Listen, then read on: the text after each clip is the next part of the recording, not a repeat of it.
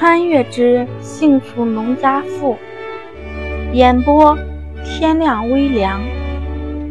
第六十八章考察。麦收刚过，胡国栋找了个熟人，便把王聪打包送到了镇上有名的包工队上。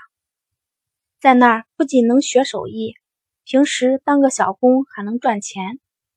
干上半年，等他结婚的时候，手艺学个差不多不说，还能攒下点娶媳妇的私房钱，这已经很不错了。当然，在这儿也得是在王聪不是个榆木疙瘩的基础上，要不然就算给他再好的条件也没用。王聪倒是很高兴，虽然他很早就不上学，开始干活了。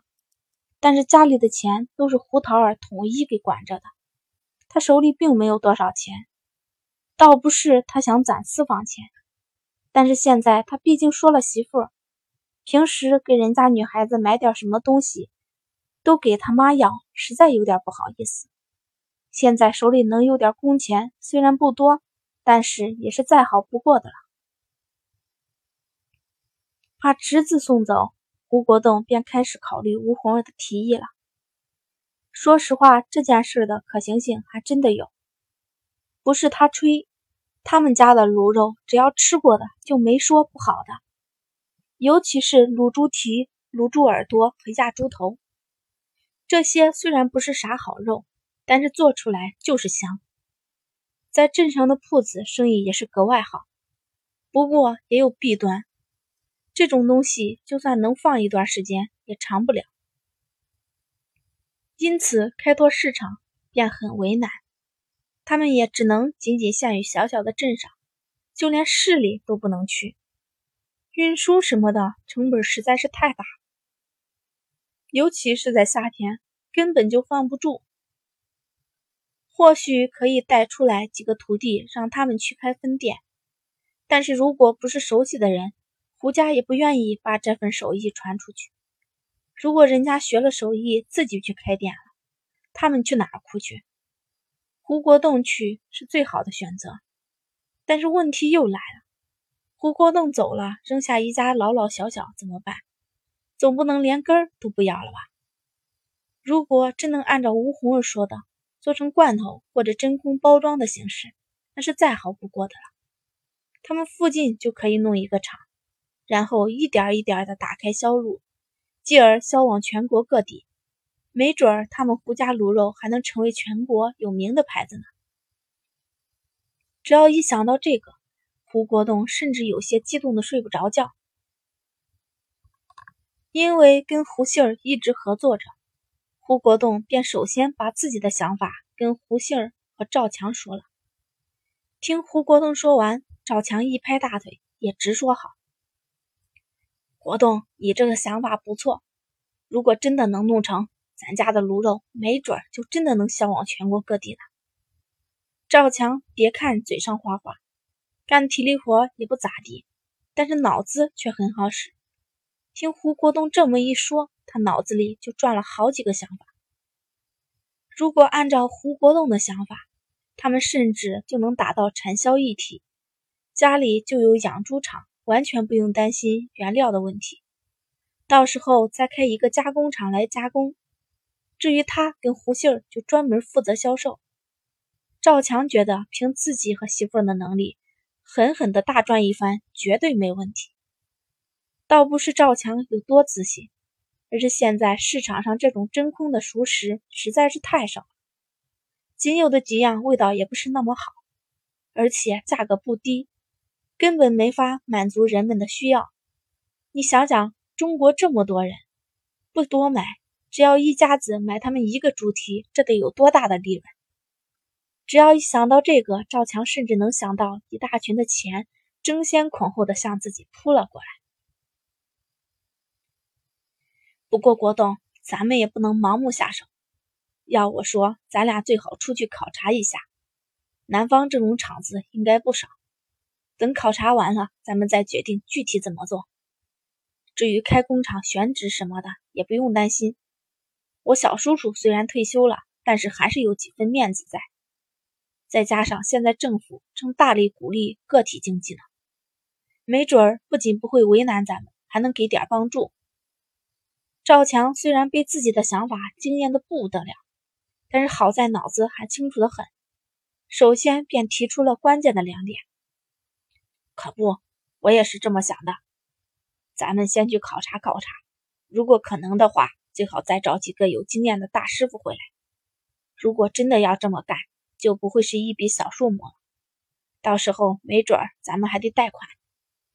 胡国栋的性格比较稳当，想的也就更多。如果真要弄这么大个摊子，恐怕把家里老人的棺材本都掏出来也不够。贷款是必然的，但是农民嘛。骨子里还是喜欢稳妥一点，所以不把事情都了解清楚，计划都做好了，他是怎么也不会开始的。家里老的老，小的小，自己图一时痛快，把钱都花了，让他们可咋办？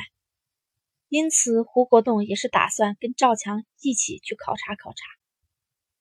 之所以跟赵强一起去，一来是他们以前就是在一起合作的。二来，赵强这个人真的有几分小机灵在，跟他去再合适不过了。毕竟到了南方，人生地不熟的，还是得有个聪明人帮衬。胡杏儿历来是个胆子大的，如果不是她是个女的，不好出门，没准儿她都想跟着胡国栋和赵强一起去。本来他就觉得现在只有一个铺子，虽然挣的钱也不少了，但是还是有些不足。再开一个完全也可以，但是没想到他还只是停留在再开一家铺子的阶段上。这俩人竟然已经想到那么远了。仅仅是他们一个镇就能赚这么多钱，全国各地有多少镇？要是成了，他们得赚多少？暗地里盘算了一下这个数字，胡杏儿自己便被自己惊呆了。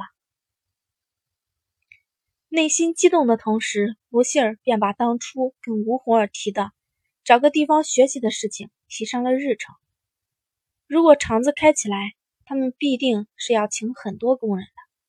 到时候那些账目怎么也不会再像是现在这样，就算是闭着眼睛也能捋清了。不管别的什么账目，却是不能放交到别人手上的。胡杏儿下定了决心。趁着俩人去南方的这段时间，一定要好好的找找有没有可以学习的地方。胡国栋和赵强俩人一拍即合，也没再耽搁，准备把手边的事情安排一下，下星期就走。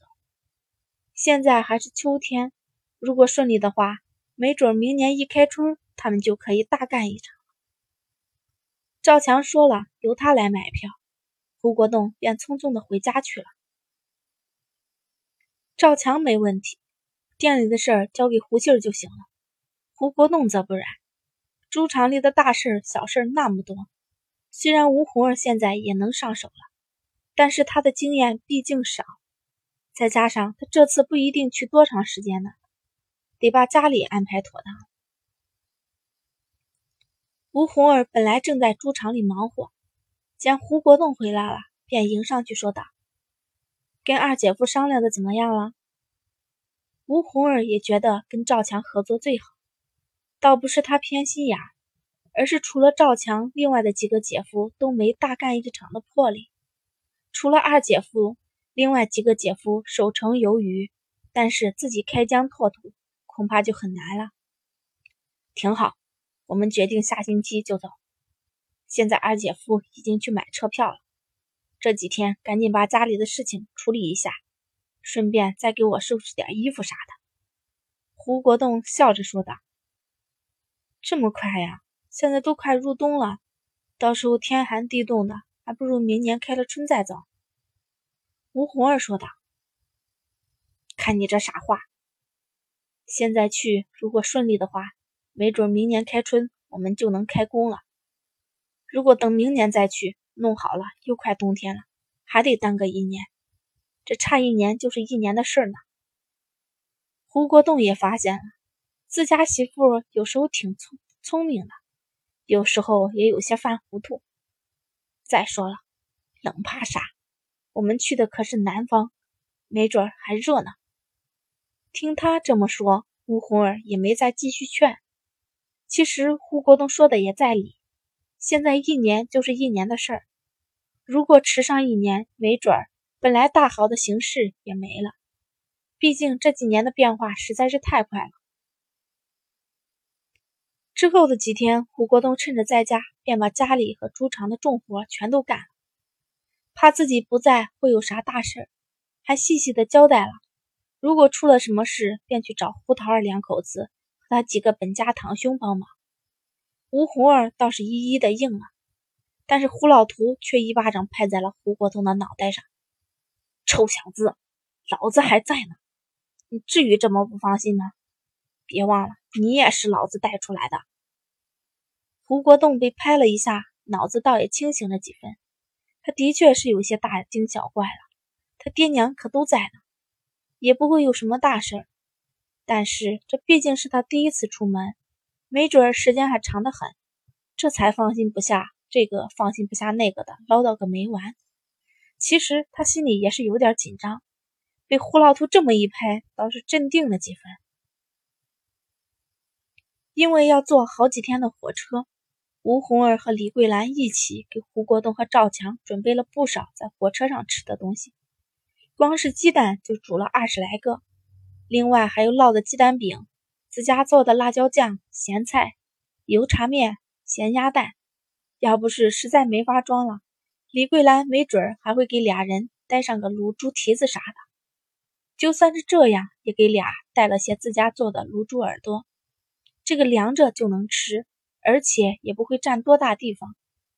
有了这些东西，他们在火车上买个馒头就能吃饱了。胡国栋和赵强带着一家子给准备的大包小包的，怀着希望和忐忑，踏上了去南方的列车。第六十八章播讲完毕，谢谢大家收听。如果大家喜欢的话，就请点点手指订阅吧。